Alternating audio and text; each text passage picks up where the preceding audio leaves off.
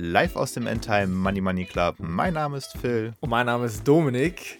Und ja, herzlich willkommen zu einer neuen Folge ETF Nation. In dieser Folge gibt es auch so ein bisschen Myth-Busting im ETF-Bereich, denn wir wollen heute das Thema besprechen, was ist der Unterschied zwischen einem Core-ETF und einem in Anführungsstrichen normalen ETF. Und ja, mit äh, überraschendem Ergebnis, zumindest für mich in der Vorbereitung, da gab es auch eine Sache, die mir so nicht bewusst war, auf die wir euch äh, gerne hinweisen wollen, beziehungsweise die wir heute besprechen wollen. Von daher let's bring it on. So, Kern-ETFs. Man hört es oft und es ist ja auch viel verbunden mit der Core-Satellite-Strategie. Aber was heißt Kern-ETFs überhaupt? Core auf Englisch, Kern zu Deutsch. Ich würde mal behaupten, Kern war schon immer ein Begriff, der mit dem Fundament von einem Portfolio irgendwie verbunden wird. Das heißt, ein Kern ist oftmals eine Anlagestrategie, die den Schwerpunkt eines Portfolios abbildet. Also ein Investment, das in der Regel auch für den größten Anteil im Portfolio sorgt und halt eben auch oft oder sollte zumindest für den Großteil der Erträge sorgen. Das heißt, Kern oder Core ist erstmal eine Art von Strategie. Aber, und jetzt komme ich darauf zu sprechen, was du gerade meintest, Dominik, das Ganze, was man so liest, Core, wenn man nach ETFs sucht, ist sehr oft verbunden mit BlackRock, weil BlackRock hat im Jahre 2014 eine Serie, eine ETF-Serie aufgelegt, die da eben Core heißt und dementsprechend findet man das eben auch in der ETF-Suche auf Just ETF, Extra ETF, wo auch immer im eigenen Broker. Da werden die halt eben auch Core genannt vom Namen her. Das ist aber einfach nur eine eingeführte ETF-Serie von BlackRock aus 2014. Mittlerweile gibt es aber auch andere Anbieter, die von Core sprechen, nicht direkt im Namen des ETFs, aber wenn man danach googelt, beispielsweise Invesco hat das auch, die DWS hat das auch und dementsprechend ist Core nicht nur eine ja, Bezeichnung von iShares, aber halt eben irgendwo schon auch eine eigene Gattung, würde ich mal behaupten. Jetzt ist natürlich die Frage, die wir uns stellen müssen, was haben Core-ETFs oder Kern-ETFs gemeinsam? Woran erkennen wir die und was sind die Vorteile, vielleicht aber auch die Nachteile von den Dingern? Also ich würde mal sagen, im Grunde genommen, wie gesagt, sie sind erstmal auch wirklich ein Vehikel, um den Großteil der Erträge in einer Strategie abzubilden, beziehungsweise eben auch den größten Anteil eines Portfolios abzubilden. Und es ist natürlich auch so, dass die immer große Indizes abbilden. MSCI World, Emerging Markets, da sind keine Themen-ETFs oder so drunter gefasst. Das sind immer sehr breite, sehr bekannte Indizes.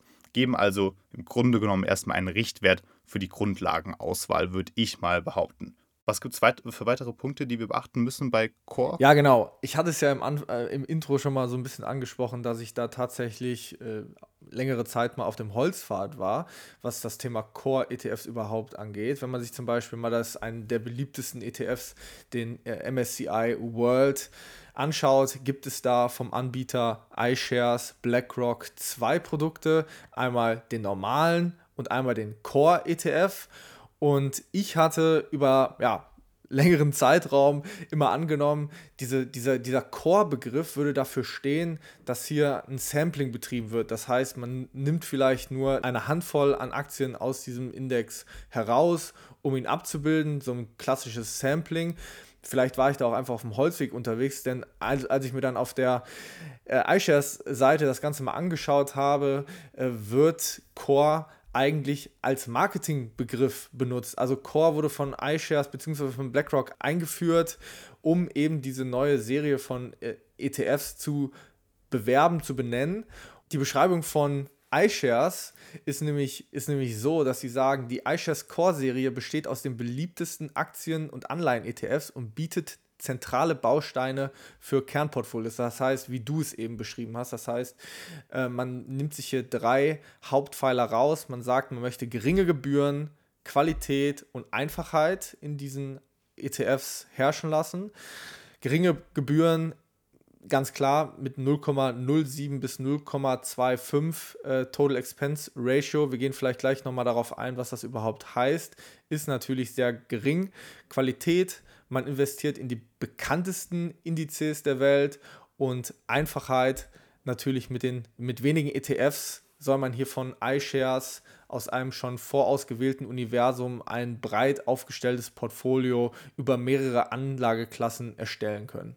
Also eigentlich ist es ja genau so, dass sie kein Sampling betreiben, sondern die meisten dieser ETFs sind halt eben physisch replizierend. Was das genau heißt, erklären wir später nochmal.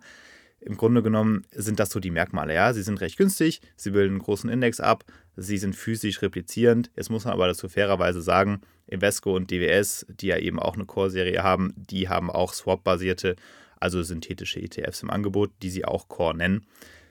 Nun ja, so ist das halt. Die Frage ist natürlich viel wichtiger jetzt, wie setzen wir diese ETFs ein? Das Verständnis, ich glaube, da können wir uns jetzt drauf auch verständigen. ETFs, die Core in irgendeiner Form heißen oder es zumindest als Name irgendwo haben auf einer Website oder im Namen selbst, sind halt nun mal ETFs, die eine Grundlage bilden können. Ich persönlich nutze Core-ETFs und vor allem auch die Core-Range von äh, iShares als Fundament des Portfolios, sind halt für mich eine breite Diversifikation und sorgen dementsprechend halt eben auch für niedrigeres Risiko durch die breite Diversifikation. In gewisser Weise halt eben einfach eine Form von Sicherheit im Portfolio. Plus natürlich die niedrigen Kosten machen das Ganze sehr, sehr effizient. Ja, ähm, das heißt, man könnte hier also den größten Baustein im Portfolio durch Core-ETFs abbilden, womit man halt eben ein günstiges und breit diversifiziertes Portfolio hat. Ich glaube, bei dir ist das ähnlich, oder? Ja, genau. Also ich, ich verfolge da ja auch eine Core-Satellite-Strategie, wie der Name schon sagt. Das heißt, man hat einen Kern und versucht dann durch ausgewählte entweder Einzelaktien oder Themen, Sektoren, ähm, Faktor-ETFs vielleicht noch Akzente zu setzen, um dann eben eine Outperformance gegenüber diesem Kern zu betreiben. Was ich jetzt gerne vielleicht mal machen würde, viele Leute fangen ja an mit einem Kernportfolio und oft startet man ja dann mit den Klassikern, mit einem MSCI World. Jetzt gibt es von iShares da ja zwei Produkte. Es gibt den Core MSCI World und den normalen MSCI World. Und vielleicht kann man sich an dem Beispiel einfach mal anschauen, was macht Sinn, wo ist der Unterschied und sollte ich mich jetzt auf das Core-Produkt fokussieren oder ist der normale MSCI World hier vielleicht der richtige für mich. Also generell nochmal der MSCI World, ihr kennt ihn sicherlich alle, ist ja ein, ein, einer der wohl meist kapitalisiertesten ETFs, die, die es so gibt. Wird von Morgan Stanley Capital International MSCI herausgegeben, ist dementsprechend ein internationaler Aktienindex bestehend aus 23 Industrieländern roundabout 1640 Aktien mit einem relativ hohen US-Exposure mit 64%. Nichtsdestotrotz, viele nutzen den MSCI World eben als ein Kernbaustein im Portfolio, macht sicherlich Sinn. Wenn man sich das Ganze jetzt mal anschaut, bietet iShares zwei Produkte ein, einmal aus der klassischen Core-Serie und einmal den normalen. Und wenn man sich im Factsheet einfach mal anschaut, wo hier die Unterschiede sind, dann fällt relativ schnell auf, die Gesamtkostenquote. Die Gesamtkostenquote wird bei ETS ja durch das TER, das Total Expense Ratio, ausgegeben. Das heißt, das sind die Gesamtkosten, die hier beim Emittenten anfallen, um diesen ETF am Laufen zu halten. Da fallen natürlich Handelskosten oder auch Managementkosten ein. Da sind wir beim Core ETF bei 0,2 Prozent und beim Standard MSCI World bei 0,5%. Das heißt, wir haben hier schon einen signifikanten Aufschlag, was die Kosten angeht, wenn man einfach nur die Core Range und den normalen ETF vom selben Anbieter mit, äh, miteinander vergleicht. Es gibt tatsächlich noch versteckte Kosten bei ETFs, wie zum Beispiel äh, Kosten, die durch die Wertpapierleihe äh, entstehen, beziehungsweise auch Swap-Gebühren, aber das wollen wir jetzt mal außen vor lassen. Vielleicht kann man sich da in einer separat nochmal in einer Folge drauf konzentrieren, welche versteckten Kosten gibt es vielleicht beim ETF. Aber generell mit der Gesamtkostenquote, wenn man die miteinander vergleicht, ist man schon mal relativ äh, solide aufgestellt. Und da haben wir hier natürlich schon mal einen riesen Gap zwischen dem Core und dem normalen. Vielleicht nochmal generell, die Kosten werden natürlich einfach von der Performance runtergerechnet. Das heißt, ihr werdet auch im Portfolio da jetzt keine äh, separaten Kostenausweisungen sehen. Das passiert alles automatisch. Ähm, von der, vom Kurs geht das einfach ab.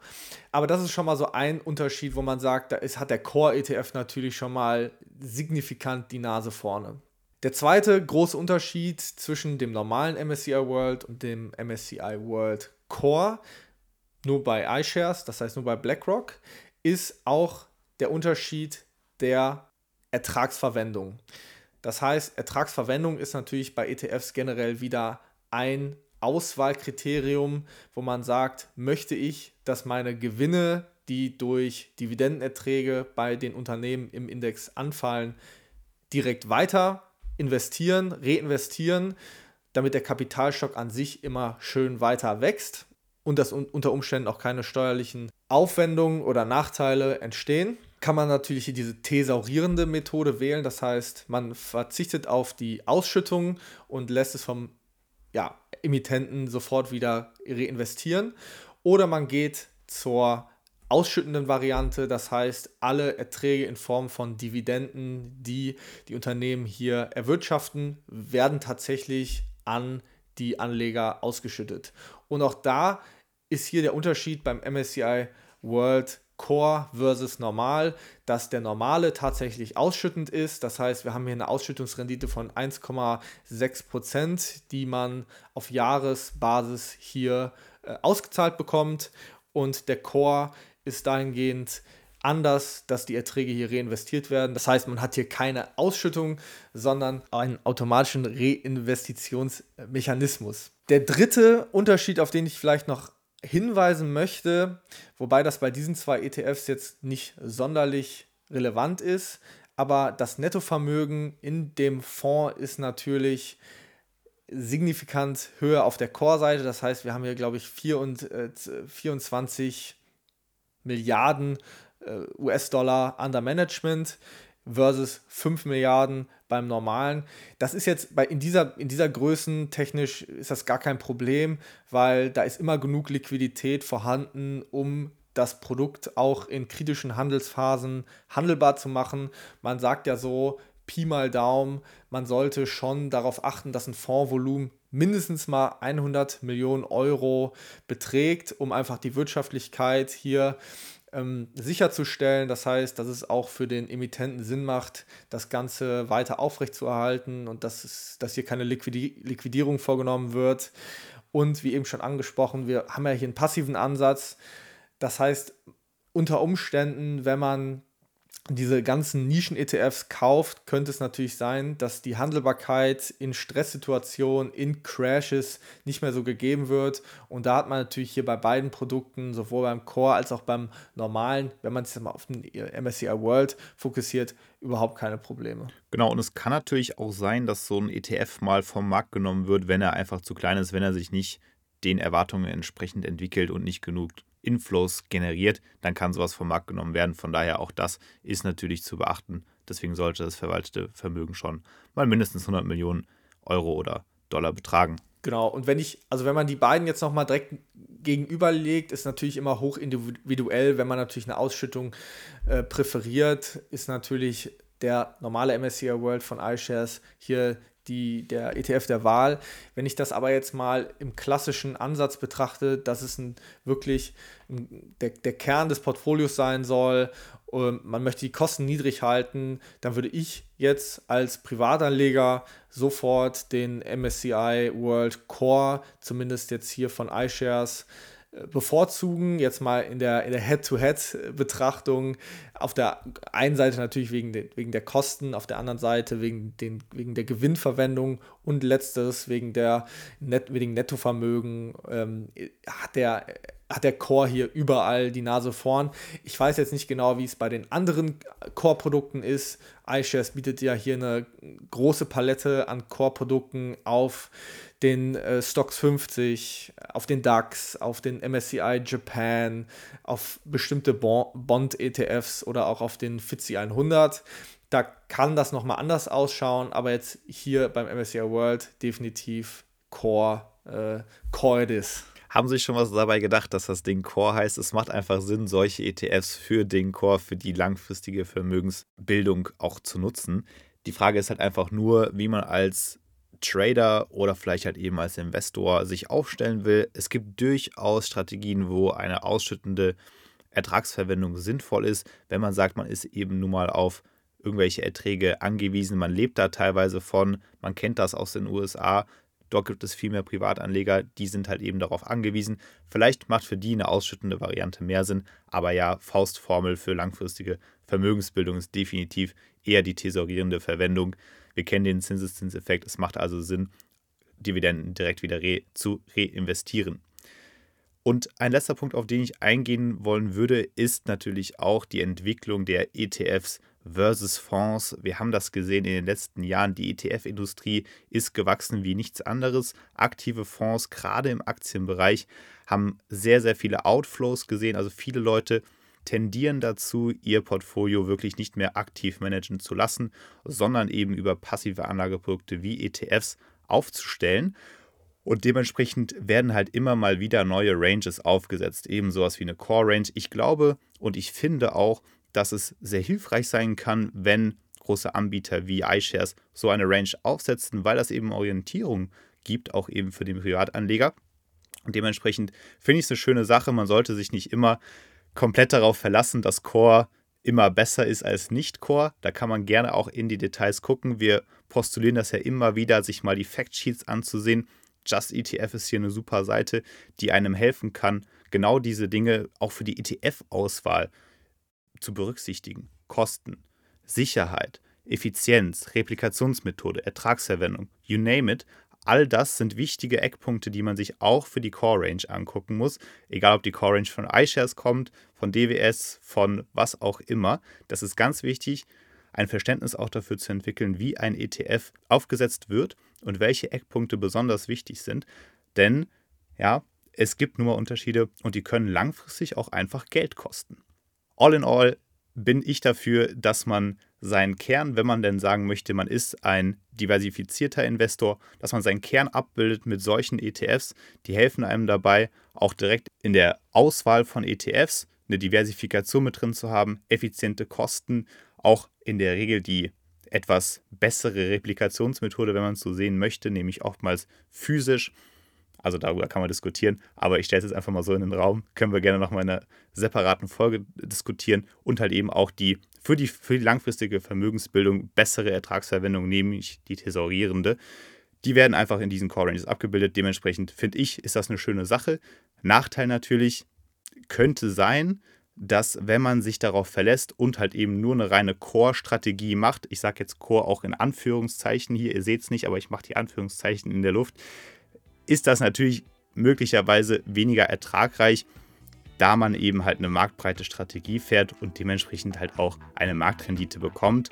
Wir haben das Thema oftmals diskutiert, Einzelaktien versus ETFs, es gibt Vor- und Nachteile ganz klar. Kann natürlich auch sein, wenn man das als Nachteil betrachten möchte, dass eben mit einer Core-Strategie, einer Core-Range eben halt nur die Marktrendite erwirtschaftet wird.